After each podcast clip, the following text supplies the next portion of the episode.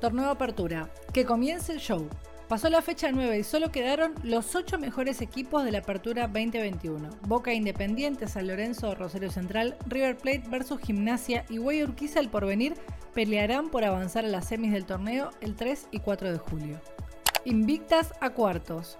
Güey Urquiza cerró la fase de grupos con una victoria por 4 a 1 sobre Independiente y avanzó como líder de la zona B. Las Diablas, aunque perdieron, clasificaron igual.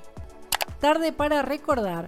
Con debuts históricos incluidos, River Plate le ganó 3 a 1 a Comunicaciones y selló su boleto a cuartos de final. Empate desigual.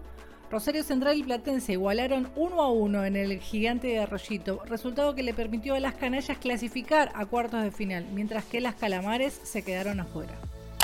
¿Sabías que tenemos un club de suscriptores? Desde 200 pesos por mes puedes suscribirte a nuestro club Aguante el Femenino y participar por premios, descuentos y además contenidos exclusivos.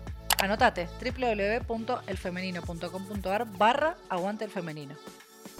El festejo no fue redondo. En el primer partido en la historia de Huracán Femenino en el Duco, las quemeras perdieron 3 a 2 frente a excursionistas.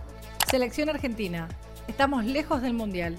La delantera Milagros Menéndez, en declaraciones a todo el juego por Radio Nacional, se refirió a la situación actual de la selección argentina de fútbol femenino.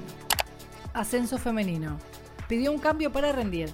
Daniela Palma debió salir al minuto 40 del partido que jugaba Quilmes, su equipo versus Argentinos de Quilmes, para poder rendir un examen de manera virtual.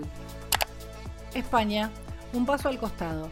Luis Cortés anunció su salida del Barcelona después de cuatro años y un triplete histórico con el club.